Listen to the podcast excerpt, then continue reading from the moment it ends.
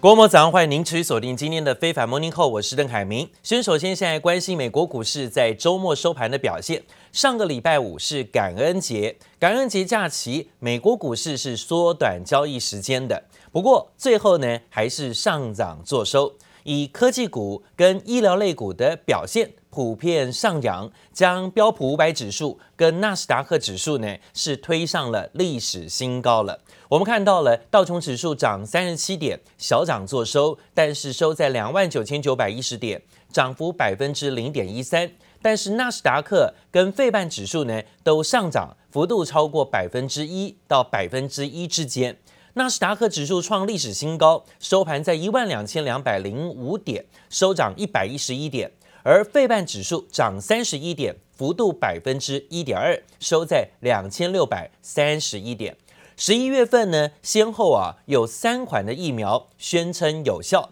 加上了川普已经展开要准备交接的流程。让市场对于啊政权的权力交接原本的担心，似乎在阴霾散去的利多之下，三大指数呢是十一月份涨幅都不错。其实呢，道琼指数涨幅超过两位数啊，这个月涨了超过近百分之十三，这是创下一九八七年以来最大的单月上涨幅度了。而标普跟纳斯达克指数分别涨百分之十一跟百分之十二。也是呢，四月以来啊，最大的单月涨幅都在十一月份的表现，代表呢小型股的罗素两千指数这个月的涨幅最强，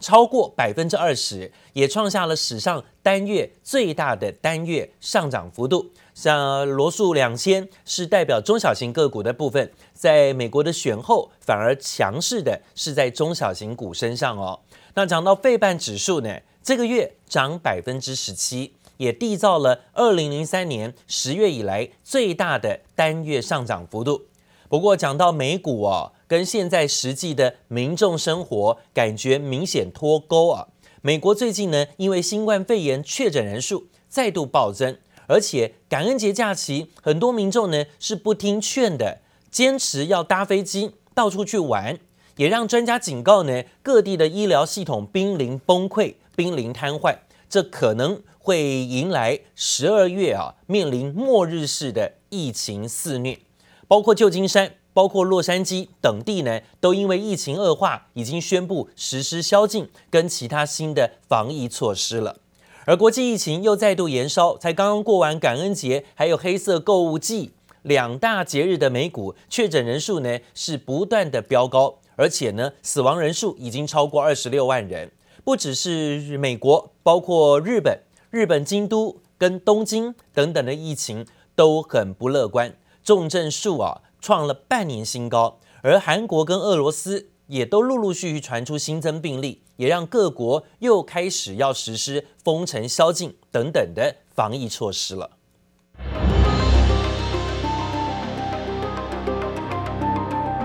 美国感恩节才刚过，二十七号又迎接黑色购物节。两大重要节日不只是亲朋好友杯酒言欢的团聚盛会，更适合出门透透气。但彭博社报道，感恩节前夕，在美国登机安检的旅客数创今年三月疫情高峰以来的新高，这似乎也为疫情埋下未爆弹。美国确诊人数不止突破一千三百万例，死亡人数更超过二十六万人。美国感恩节当天新增病例数与住院人数更双双刷新纪录，不止美国，日本的情况同样也不乐观。今后重症者啊重症患者数の増加が予想され、通常の医疗体制との両立が极めて困难になると思われる。えこのような大変厳しいコメントをいただいております。东京 都知事小池裕子表情严肃，就是因为日本京都疫情再度恶化。确诊人数不止逼近四万，重症数也同创半年新高。阳性者についてはあのこれからも、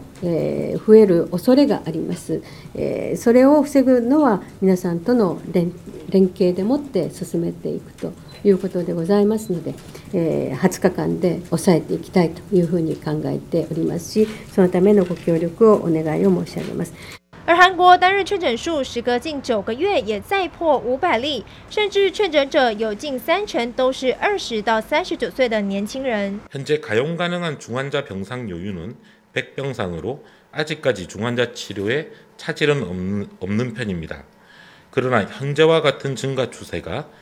2주 이상 지속된다면 중환자 치료에 차질이 발생할 수 있습니다. 除了日韩两国陷入疫情恐慌，俄罗斯二十六号单日确诊数也创新高，死亡人数更来到三万八千零六十二人。 不过，疫情严峻之际，瑞典人在新流感疫苗阴影下，使得施打意愿不到五成。反观台湾防疫得宜，让土耳其伊斯坦堡产业协会日前在台湾国家日活动中大赞台湾，甚至引起美国论坛一阵热议。同样引起热议的是，多次将疫情推卸给美国、法国等地的中国，这次再将责任甩锅给印度。中国科技院研究小组指出，疫情病毒很有可能是在去年夏天起源于印度，只是不论病病毒起源于哪里，国际疫情再度延烧，也让封城、宵禁等防疫措施再度拉起警报。记者综合报道。好，现在看起来呢，美国许多防疫大将，还有包括连新任的美国总统拜登，都不断的呼吁民众在感恩节啊是要好好做好防疫措施，不要到处跑哈。但看起来一般美国民众没有在听的，大家呢出现报复式的出游，现在呢机场人满为患啊，大家呢坐飞机出去玩或返乡。那现在防疫大将佛奇最新对于美国的医疗系统表示担心了，因为呢，他认为全美国的疫情还在升温，预估十二月底之前会有先一部分的人可以接种到新冠疫苗，但是呢，这实在是少之又少，对疫情啊在十二月份呢大爆发还是提出担忧。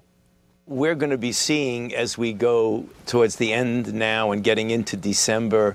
we're seeing the surge with an inflection curve like this. There is, as I mentioned to you before, Chuck, there is light at the end of the tunnel because we will really be seeing vaccines soon. We likely, almost certainly, are going to be vaccinating a portion of the individuals in the first priority before the end of December. And then as we get into January right. and February and March, more and more.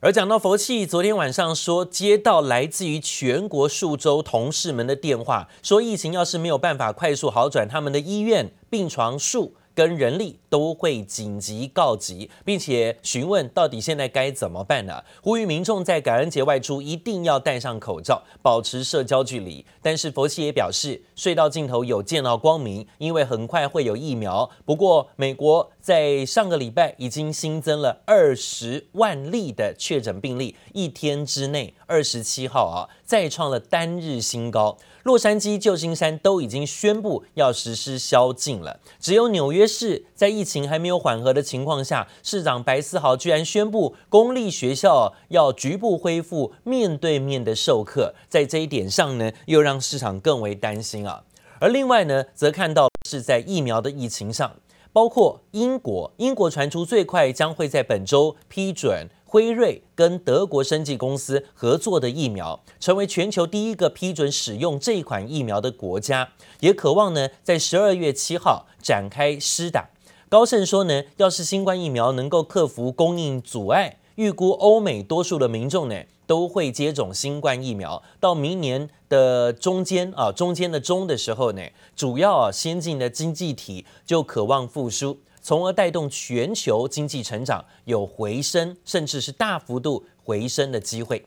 不过，讲到了新冠疫苗研发，最近呢频频传出捷报，这对十一月份的美国股市呢带来了一波的涨势跟希望。道琼指数啊，在十一月份其实呢大涨，一度冲过三万点大关，十一月份到现在已经涨幅超过百分之十以上了。标普指数也超过百分之十。不过，许多专家认为，美股在经过了十一月份的利多、有疫苗，还有包括在选后啊，川普呢终于肯认输的消息当中，带动了强劲的涨势。但是呢，有可能这个十一月份的大涨，会不会偷走了十二月份原本呢每年都会上涨的耶诞行情？代表美股十二月说不定难有大规模的耶。